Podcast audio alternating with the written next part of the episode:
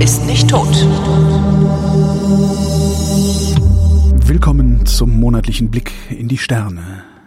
Ruth Grötzbauch ist Astronomin, betreibt in Wien ein Pop-up-Planetarium und ich lasse mir von ihr Orgeszeug aus dem Universum erzählen. Hallo Ruth. Hallo. Was haben wir denn Orges? Fast hätte ich mir gedacht, du sagst jetzt Astrologin mit diesem Blick schön, in die genau. Sterne. Ruth Grötzbauch wagt für uns einmal im Monat einen Blick in die Sterne ja, und ihre Zukunft. Ich denke mir immer, man müsste das wirklich machen, ein, ein quasi ein echtes Horoskop. Ein also echtes Horoskop. Ja. Na, einfach irgendwie, also naja, eh irgendwie so ein bisschen das, was wir machen, den Leuten quasi sagen, was sie wirklich erwartet da draußen. Ja. Was man natürlich noch machen könnte, ist aus den, aus den Konstellationen äh, Massenwirkungen, also Gravitationswirkungen ausrechnen. Mhm. Na, da kommt man nicht weit. Für jeden, also, das geht schon, für jeden Punkt na, der Erde. Das, das, das, hat halt keine Auswirkungen, aber du kannst halt sagen, naja, hier ist dann. Können wenn Sie, wenn, Sie, wenn Sie in Berlin Tempelhof sind, dann äh, schlägt der Mars mit 17 durch. Ne?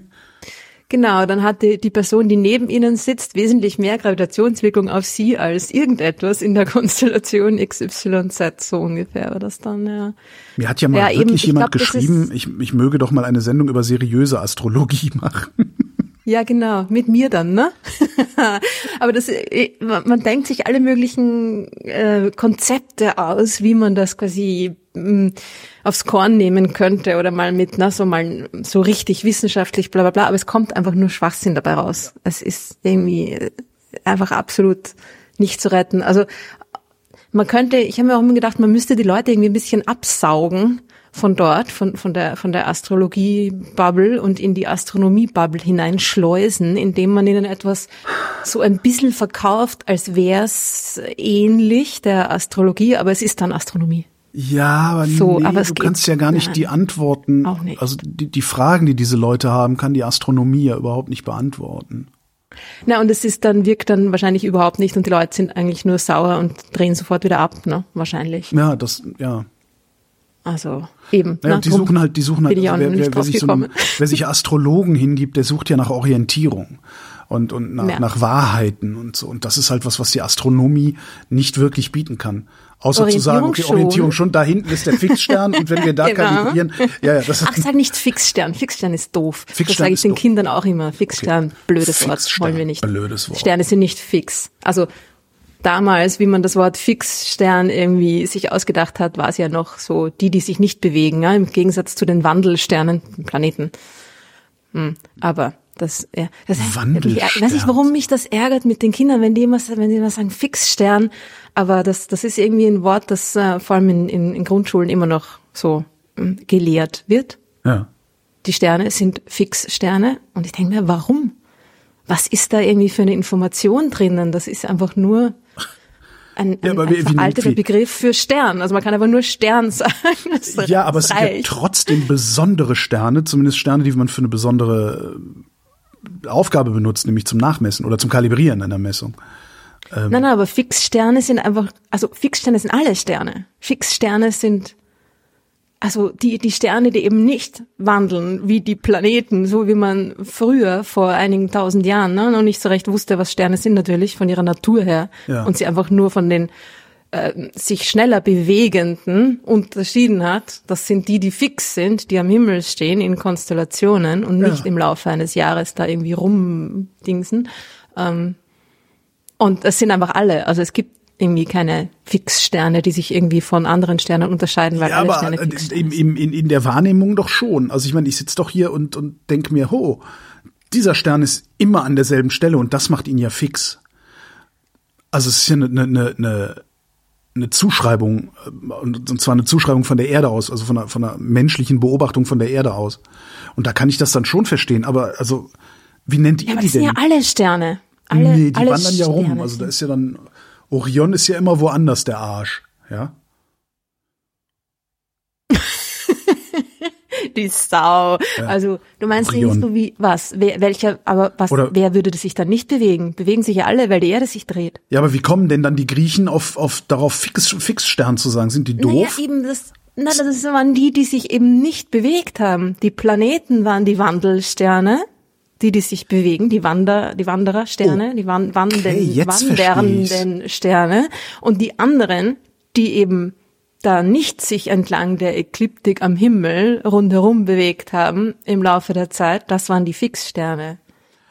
Ah, also es gibt ja, Ne? das heißt ja, es gibt ja dann gar keine Fixsterne, Ruth. Genau. Hurra! Erkenntnis des Tages. Okay, tschüss. Jetzt habe ich verstanden, die haben einfach alle, alle, Him alle, alle äh, Himmelsphänomene oder alle Gebilde da oben als Stern betrachtet und nicht zwischen Planet und Stern unterschieden. Ja, genau. Also fix, ne, Fixsterne waren halt einfach die, waren die, die, die, die man, wo man jetzt weiß, dass sie Sterne sind, ja. Also Ja. die äh, waren einfach alle, weil die quasi ähm, na, schon sich über den Himmel bewegen, wenn die Erde sich dreht, aber halt ähm, in unseren Zeitskalen sich nicht zu bewegen scheinen. Und natürlich bewegen sie sich alle, ja, die haben alle irgendwie eigene Geschwindigkeiten. Klar, die fliegen ja alle gemeinsam mit uns, neben uns her durch die Milchstraße mit ich weiß nicht wie viel hundert äh, Kilometern pro Sekunde. Also, ne, die sind gar nicht fix. Alles andere ist fix. Also irgendwie dieses dieses Wort Fixstern, das äh, suggeriert, ne, diesen Ja. diesen diese Kuppel, diese fixe Himmelskuppel, Aber wie kommen wir denn dann auf die Idee? Wie, wie kommen wir denn dann auf die Idee, heute noch über sowas überhaupt zu reden, wenn das so ein Ja, das ist ja eben das, ist was das auch so verwechseln wir das mit den? Äh, wir, wir haben ja durchaus äh, dann Sachen, an denen wir Sachen, äh, an denen wir Messungen kalibrieren, Quasare und so Zeugs, oder? Du meinst da quasi so Standard Standard, ja, wir wissen die Dinger. Kerzen, Standardkerzen, genau das war das Wort. Danke, ja. Finde ich ist auch ein blödes Wort. Kerze. Ja, das, Das ist eine ja, aber jetzt, riesige, jetzt wird's, riesige, jetzt gigantische semantisch. Jetzt Gaskugel, wirst, du, aber, jetzt ja. wirst du antisemantisch. Also da, äh, Ja, es- sie heißen wirklich Standardkerzen. Ja, eben. Stimmt. verwechseln wir vielleicht Fixsterne mit den Standardkerzen? Das ist also jetzt irgendwie in unseren Köpfen, also im, im Volksmund oder wie es heißt? Ich glaube, dass der Volksmund von der Existenz von Standardkerzen sehr wenig weiß, oder? Das kann natürlich sein, ja. Ah, ich weiß nicht. Also ich eben drum, drum ärgert es mich ja auch oft so, wenn, wenn dieses Wort Fixstern kommt, weil das mir kommt's vor, es ist einfach so ein Wort, das man irgendwo gehört hat, wenn man jetzt nicht sich so richtig auskennt da draußen im Weltraum und sich dann irgendwie denkt, ah, Fixstern, ah ja, Ja, das sind die, die, die verändern ihre Position. die Sonne ist ein Fixstern. Das hört sich irgendwie besser an. Dieses Fix, das ist irgendwie so, das suggeriert da irgendwie noch mehr Wissen und ähm, sich auskennen, wobei es in Wirklichkeit sich nicht auskennen verrät, oder? So kommt's mir irgendwie vor. Ich weiß nicht, vielleicht habe ich da eine Vielleicht- persönliche Vendetta das ist so, gegen ja, ja, hast du, hast du sicherlich, aber nee, aber trotzdem, es, es war mir überhaupt nicht klar. Dass, also ich hatte wirklich gedacht, Fixsterne sind diejenigen Sterne, die für einen Beobachter von der Erde aus stets und ständig an derselben Position am Himmel stehen. Ja, das sind Aber das machen- alle. ja, in, in beziehungsweise gewisser keiner. Weise. Beziehungsweise keiner, genau. Weil le- die Erde dreht sich halt, ne? Und dreht sich um die Sonne und darum können die alle gar nicht an derselben Position immer verharren. Genau, also Obwohl der, der einzige, der mehr oder weniger an der gleichen Position steht, mehr oder weniger, ist der Polarstern. Polarstern, meine Und ich, ja. nicht einmal der, weil der macht sein ganz ein kleines Kreischen, weil der halt auch nicht ganz genau im Himmels-Nordpol steht, schon, Ja. sondern nur sehr nah dran.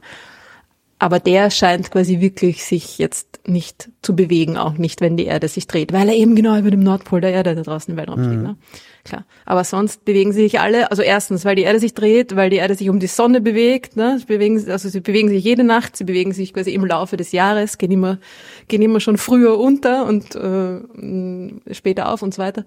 Äh, aber sie bewegen sich auch wirklich selber, nur Ja. eben halt auf Zeitskalen, die wir jetzt nicht ähm, in einem Leben da wahrnehmen können, weil ja, Das heißt, wir sollten, wir sollten ein neues Wort einführen, was auch vielleicht bei heut, heutigen Jugendlichen gut ankommt, den Flexstern.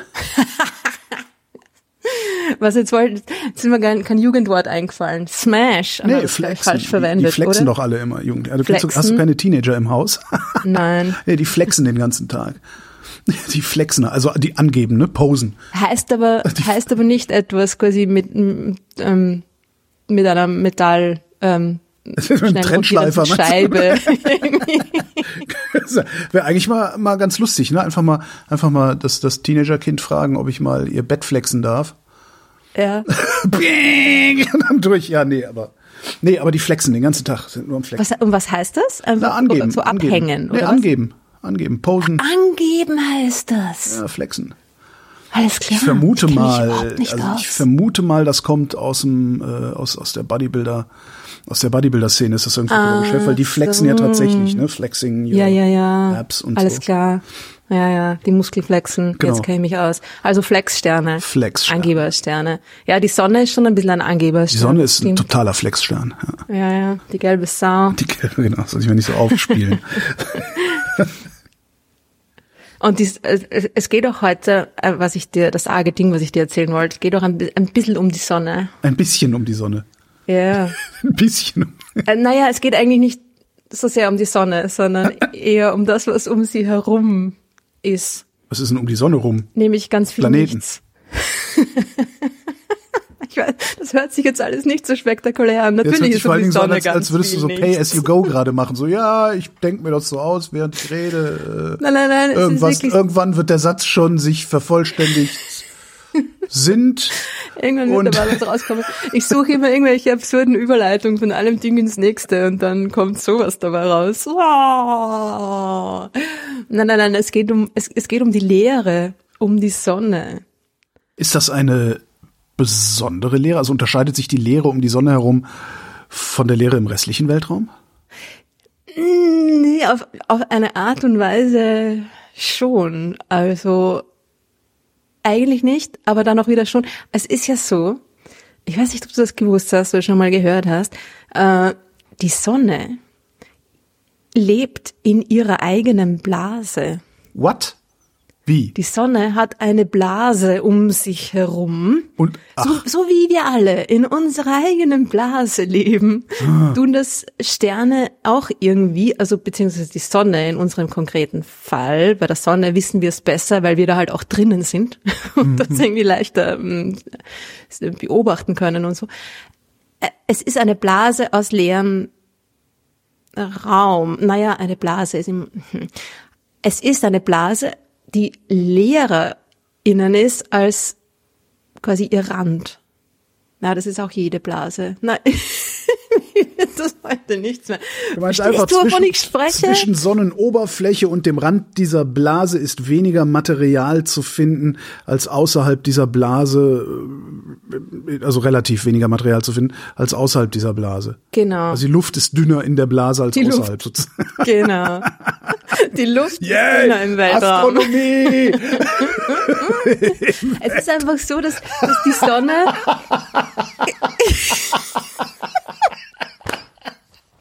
Wir müssen doch machen eine Sendung nur Scheiße labern. ja, die Luft Ruhe da jetzt, Konzentration. in der Sonne ist die Luft dicker als ja. Entschuldigung. Und es ist ja, es ist ja nichts Neues. Also irgendwie, das weiß man schon länger. Aber ich habe vor kurzem das gelesen und da bin da irgendwie drauf aufmerksam geworden. Man hat die Blase, die lokale Blase, heißt die, jetzt zum ersten Mal so richtig genau vermessen. Und das ist schon cool. Also es ist wirklich na, eine, eine Blase aus leererem Raum als eben ähm, weiter draußen, die die Sonne umgibt. Und zwar ist die ziemlich groß. Und es ist auch ziemlich spannend, wie das alles genau ausschaut und zusammenhängt und warum wir da in der Mitte sind. Ne? Sind wir innerhalb der lokalen Blase der Sonne oder außerhalb? Wir, nein, nein, wir sind innerhalb, Wir sind weit, innerhalb, weit, weit innerhalb. Also die Blase ist viel, viel größer. Ne? Also die erste Frage okay, ist jetzt verstehe mal, ich. Also das ist jetzt nicht eine zweite Atmosphäre sozusagen um die Sonne herum oder so. Also eine Nein, nein, es zweite ist Schicht. viel, viel, viel größer als unser Sonnensystem. Ja, also viel, viel größer. Diese ganze Blase ist ungefähr 1000 Lichtjahre im Durchmesser. Das ist viel. Der nächste Stern, also da sind viele andere Sterne auch drinnen, ja. Das ist nicht nur die Blase der Sonne. Die Sonne lebt nicht allein in ihrer Blase. Der nächste andere Stern, äh, da Proxima Centauri, von uns ne? entfernt, genau, ja, vier Lichtjahre. Und diese, diese lokale Blase hat einen, einen Durchmesser von ungefähr 1000 Lichtjahren, also 500 mehr oder weniger ähm, Radius um die Sonne herum. Ja? Also das sind jede Menge Sterne da drinnen. Aber äh, spannend, wie man das Ding vermessen hat. Ne? Also wie vermisst man eine Blase? Wie vermisst man etwas Leeres? Man guckt einfach ab welchem Punkt es wieder voller wird. Ja, genau. Also du, du, du, sagst halt Wo irgendeine Signifikanz, Zeug? irgendwie eine Signifikanz. Du sagst halt, ja, äh, hier so direkt hier um uns rum ist halt äh, nur ein Part per Million und sobald es fünf Parts per Million sind, gehen wir davon aus, dass äh, der Raum einen anderen Zustand hat. Aber das ist natürlich auch schwierig, da jetzt quasi die, die, die Dichte Ja, des klar. interstellaren Raums zu messen, weil die ist natürlich innen in der Blase wie außen außerhalb der Blase sehr sehr sehr klein. Ja, also ja. egal, egal wo man ist, ja, da ist da ist überall wenig los. Aber das Praktische ist, da, das das braucht man gar nicht. Also so genau muss man sich das gar nicht anschauen, weil praktischerweise die lokale Blase von Sternentstehungsgebieten äh, gesäumt ist. Ja? Das ist, also es hängt natürlich damit zusammen, wie diese Blase auch entstanden ist. Ja, es ist einfach, man, man kann sich vorstellen, eine eine Bubble und an der an der am äußeren Rand sind jede Menge Gaswolken, Gas- und Staubwolken, in denen neue Sterne entstehen und die kann ich natürlich sehen. Ja. Und die kann ich natürlich vermessen. Das heißt, indem ich die Entfernung und Bewegungsgeschwindigkeit dieser Sternentstehungsgebiete, die da um die Sonne rundherum angeordnet sind, messe, kann ich das quasi eine Art 3D-Karte unserer lokalen Umgebung machen. Und so hat man ja diese Bubble überhaupt auch erst entdeckt, ja, dass es die gibt. Das, das, das, das wäre jetzt nämlich wirklich die Frage, die ich habe, wie kommen die überhaupt darauf, dass das so ist? Also wie kann ich wissen, dass hinter dieser Grenze, wo die Sternentstehungsgebiete sind, eine höhere Dichte herrscht als diesseits der Sternentstehungsgebiete? Das ist super spannend. Also zuerst, zuerst weiß ich mal, ähm, die Sternentstehungsgebiete, die in der relativen Nähe der Sonne sich befinden, zuerst hat man mal quasi beobachtet, dass die alle so, ähm, naja, in einer mehr oder weniger rundlichen Anordnung um die Sonne herum sich befinden. Ja? Ja. Die sind quasi so fast flach am, am Rand dieser, dieser Bubble äh, draufgeklatscht quasi, ja, so an, flach rundherum, um die Sonne rundherum angeordnet. Also in einer ziemlich großen Entfernung, ja, aber trotzdem um die Sonne herum. Die Sonne ist wirklich mehr oder weniger da im Zentrum drinnen. Und die, warum das so ist, da denkt man sich jetzt, das, was, was soll das, ja, ist, hängt natürlich damit zusammen, wie das ganze Ding entstanden ist. Ja. Hast du eine Idee? Wie könnte so eine Blase entstanden sein? Sehr, sehr große Explosion. Mhm, genau. Und zwar Aber- nicht nur eine. Nicht nur eine.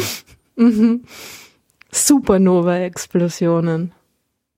Aber würden die nicht, also gut, ich, ich habe eine Supernova, die bläst sehr viel Zeug nach draußen, räumt dabei auf irgendeine magische Weise ihre Umgebung frei. Was ich auch nochmal interessant finde, weil die Moment, Super nicht magisch, aber Die- ja, äh, ne, für, Physikalisch. für mich gerade schon, weil die Supernova, die äh, erzeugt ja erstmal sehr viel Driss, der da irgendwie rumfliegt. Also die Supernova erhöht ja eigentlich die Dichte um sich herum. ja. Ne? Aber es ist eine riesige Explosion, Ja. die sich super schnell mit, mit einer, einer enormen Bewegungsenergie, einer enormen kinetischen Energie nach außen bewegt. Und dahinter und damit halt einfach das übrig. ganze Material, genau, das ganze Material quasi an, anschiebt, anstoßt und natürlich quasi kugelförmig in alle Richtungen sich nach außen bewegt und damit das ganze Zeug vor sich her schiebt Ja. und das erklärt auch, warum diese Sternentstehungsgebiete da sind, weil genau das passiert, wenn Zeug zusammengeschoben wird. Wenn Äh, Dinge, die da draußen äh, abhängen, ja, irgendwie flexen, genau. äh, wenn, wenn die irgendwie komprimiert werden, diese ganzen interstellaren Wolken, Ja. die es da gibt, wenn die komprimiert werden, entstehen neue Sterne. Das heißt, diese Supernova-Explosionen haben sich quasi ihre, da haben ihre eigenen ähm, sichtbaren, Ja. äh, ja, vermessbaren Überreste da erzeugt. Ja. zwei, zwei, zwei Fragen. ja. Warum gleicht sich das nicht aus? Warum, ne? Also Supernova A schiebt äh, jede Menge Zeugs nach rechts, sagen wir jetzt. Äh, rechts ist Supernova B, die schiebt das Zeug wieder zurück. Aha. Jetzt müsste sich doch eigentlich oder zumindest müsste doch die Wahrscheinlichkeit genauso groß sein, dass sich die Dichte wieder ausgleicht. Naja, aber die Dinge passieren ja nicht gleichzeitig. Das passiert ja alles immer, und das ist auch, das, das ist auch sehr spannend, weil in der Studie haben sie das, haben sie quasi die, die, die Geschichte, die Sternentstehungsgeschichte in diesen Sternentstehungsgebieten um die Sonne herum rekonstruiert über die letzten 30 Millionen Jahre. Ja. Und haben festgestellt, dass die, die näher quasi an der Sonne dran sind, die älteren Sterne enthalten und dass die quasi diese, diese Blase da irgendwie eben über diese Wolken drüber gezogen ist, sie komprimiert hat, neue Sternentstehung verursacht hat, Aha. weitergezogen ist, über die nächsten Wolken drüber ge ge ge geschoben, sich drüber geschoben hat, neue Sterne entstanden sind und so weiter und so fort. Das heißt, es sind die, die näher an der Sonne dran sind, ein bisschen, sind, sind, also es sind nicht alle genau, weißt du, kugelförmig, sphärisch um die Sonne herum verteilt, aber äh, es sind ein paar näher dran, ein paar weiter weg, aber so grob, ne? Es ist so eine mhm. grobe, grobe Bubble. Und die, die näher dran sind, sind eben etwas jünger und die, die weiter weg sind, äh, nein, andersrum. Die, die näher dran sind, äh, sind älter und die, die, die weiter weg sind, sind jünger, weil da diese Explosionsschockwelle erst später hingekommen ist. Und natürlich, was dann passiert, ist, dass in diesen neuen Sternentstehungsgebieten, da entstehen ja auch teilweise sehr, sehr riesige Sterne, die mhm. nur kurz leben. Und dort gibt's dann 20, 30 Millionen Jahre später wieder eine Welle an Supernova-Explosionen, und es bildet sich die nächste Bubble. Ja. Also es ist nicht so, dass die quasi gegeneinander, wie du gesagt hast, ja, die eine bewegt sich in die Richtung, die andere in die mhm. andere Richtung. Also kann schon sein, ja, klar, aber das ist meistens, ist das alles so ein bisschen mh, mm, zeitverzögert. Lösen die sich denn eigentlich auch irgendwann wieder auf?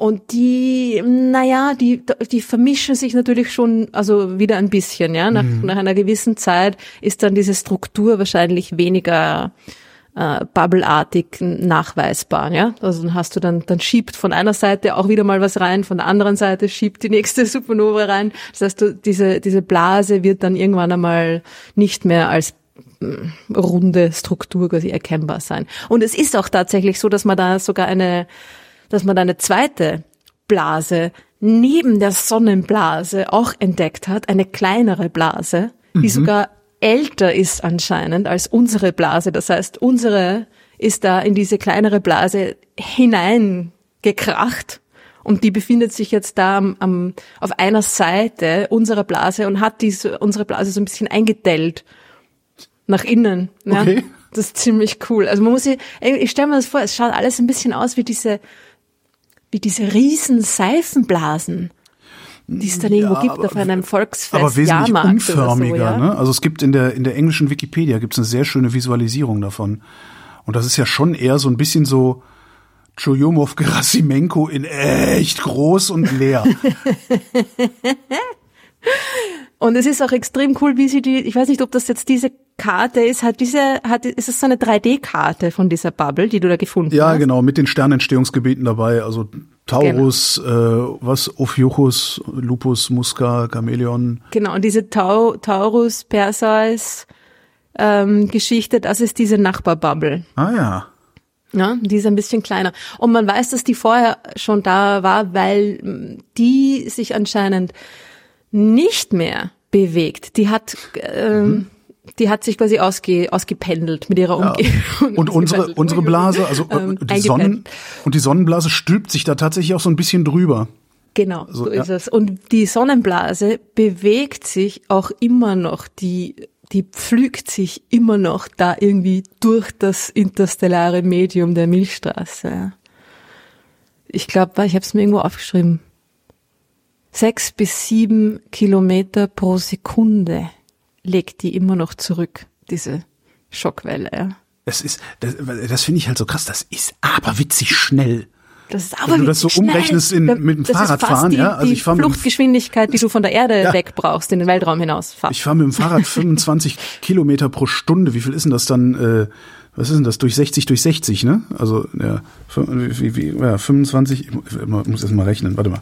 Ja, 25.000 durch 60 durch 60. Aber noch dazu sind das ja Kilometer pro Sekunde und nicht Meter pro Sekunde. Ach ja, stimmt, also 25 durch 60 Also durch 60.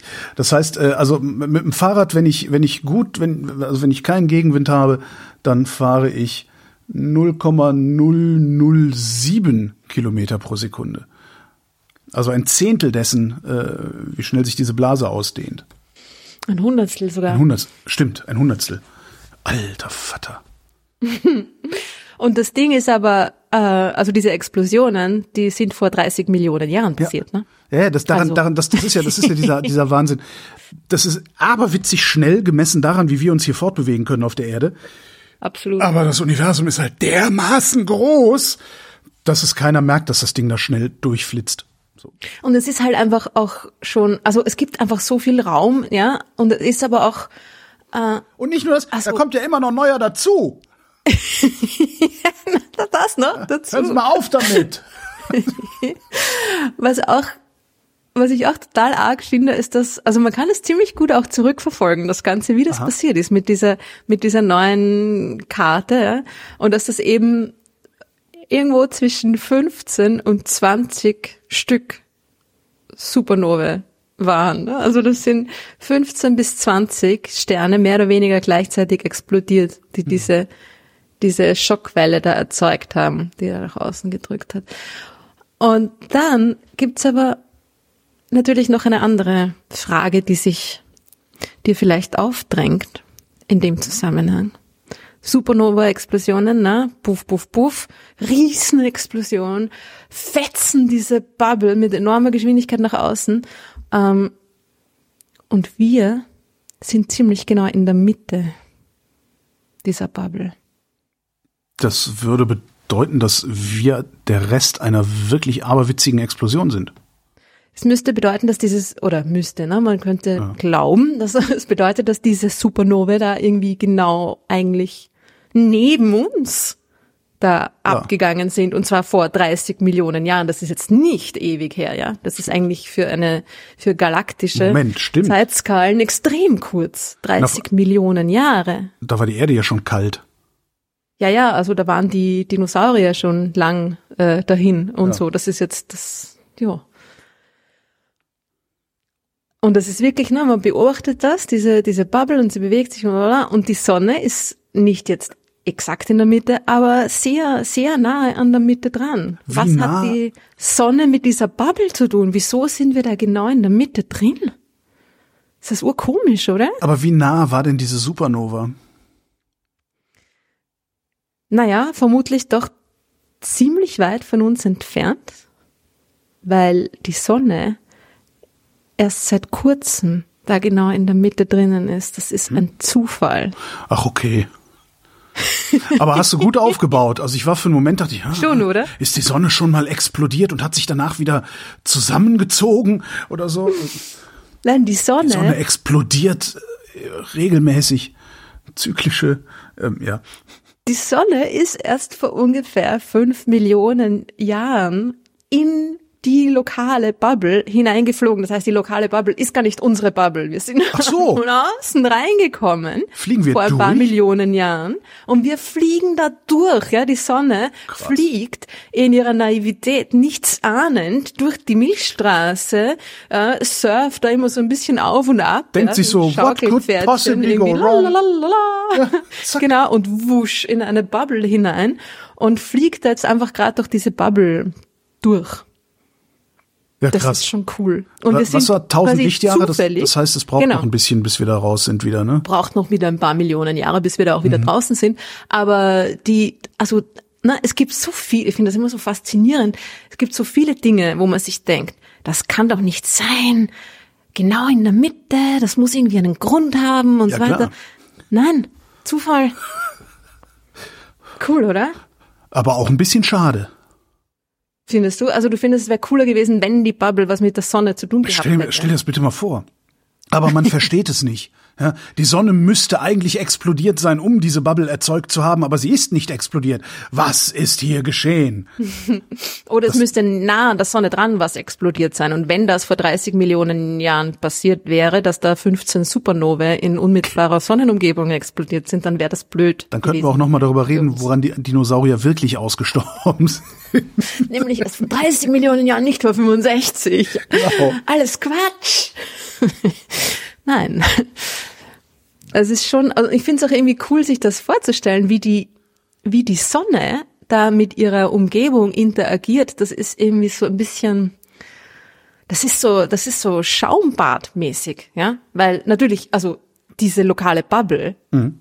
ist ja nicht die einzige Bubble, ja. sondern weil die Sonne da einfach gerade mal so zufällig da durch eine Bubble durchfliegt, das heißt ja auch, dass das die ganze Zeit passiert, dass da dass die ganze Milchstraße, diese, diese riesige, gigantische Sternenstaub- und Gasscheibe der Milchstraße von ihrer Struktur her wie ein wie eine, wie eine Schaumbad aufgebaut ist, lauter Bubbles. Quantenschaum, ja. Das ist extrem cool. Ja? Und die Sterne bewegen sich da quasi durch diese Bubbles durch Gibt mehr es, oder weniger gibt unbeeindruckt. Gibt es noch ja? größere Strukturen? Also gibt es äh, also, äh, lokale Blasen, gibt es regionale Blasen und und, und äh, weißt du, äh, gibt es da größere Strukturen, in die das eingebettet ist, die dann noch größer sind und genauso funktionieren? Naja, es gibt ja um um Galaxien auch mehr oder weniger diese Art von Bubbles, ja. Also irgendwie mh, mm, diese Blasenstruktur ist etwas, was man durchaus auf, auf größeren Skalen auch findet und was sich dann mh, mm, fortsetzt, ja. Weil, also um die Milchstraße herum oder um, um fast alle Galaxien an sich ist ja auch so eine Art ähm, Gasblase, also extrem dünn, ja, noch ja. viel dünner als der schon dünne, leere interstellare Raum in einer Galaxie ist natürlich noch, noch viel dünner, der intergalaktische Raum. Aber um die Galaxien herum befindet sich diese eben extrem, extrem ausgedünnte, aber doch noch vorhandene Gasansammlung, ja. Mhm. Und die, die hat aber naja, nein, der Ursprung ist eigentlich gar nicht so anders, weil die kommt, das hängt alles zusammen, die kommt eigentlich auch von unter anderem Supernova-Explosionen, äh, aber eher von sehr vielen Supernova-Explosionen in der, in der Frühzeit einer, einer Galaxie wo einfach sich sehr, sehr, sehr viele Sterne auf einmal gebildet haben und auch sehr viel fette, große Sterne sich gebildet haben und die dann irgendwie äh, so in einem anfänglichen Burst quasi mhm. dann auch sehr schnell wieder explodiert sind. Und die haben da eben jede Menge Material quasi nach außen geblasen. Und zusätzlich kommt dann noch das supermassereiche schwarze Loch zum Tragen ja, im Zentrum der Galaxien das auch bei den meisten Galaxien quasi eine Phase hatte, wo es jede Menge Zeug, das halt früher einfach noch verstärkt da war, ja, äh, verschluckt hat. Und das ganze Zeug wollte alle gleich, alles gleichzeitig ins schwarze Loch rein, kann aber nicht, sondern wird oben und unten in diesen riesigen Jets dann teilweise rausgepfeffert. Mhm. Und dann bilden sich auch diese, diese Bubbles. Ja. Hauptsächlich sind die zuerst mal so oberhalb und unterhalb der, der Scheibe von der, von der Milchstraße zum Beispiel, da gibt's die, auch diese Bubbles. Ja? Und die bewegen sich dann natürlich auch noch weiter nach außen und füllen dann quasi so eine Art ähm, äh, Halo-Blase um die Galaxie ja. herum aus. Ja. Genau. Und das war jetzt nur eine Galaxie. Und das war jetzt nur eine Galaxie. Naja, ja, und dann ist es ja so, dass die Galaxien selber ja auch in so einer Schaumbadartigen Struktur mhm. angeordnet sind. Also ganze die großräumigen Strukturen des Universums bestehen auch aus Bubbles, Schaum. mehr oder weniger. ja. Sag doch, wie also es ist. ist. Schaum. Es ist Schaum. Schaum. es ist alles äh, nicht Schall und Rauch. Genau, es ist Schaum. Schaum. Also es ist irgendwie schon, es ist nicht so, dass man sagt, ja, es ist ähm, es hat jetzt an sich jetzt nicht so viel dann auch miteinander zu tun. Ja. Es ah. ist dann immer die, die, die, der verführerische Gedanke, sich da zu überlegen, oh, das ist alles das Gleiche und äh, im Kleinen wie im Großen stimmt schon irgendwie, aber sind dann auch teilweise natürlich ganz unterschiedliche Prozesse, die da, die da stattfinden. Ja. Ja, aber stellt sich raus, die Sonne ist ein Flexstern. Die Sonne, auch in ihrer, in, in ihrer Bubble-Zugehörigkeit Genau. ist sie sehr flexibel. Ah, Ruth Grützbauch, vielen Dank. Gerne. Und euch vielen Dank für die Aufmerksamkeit.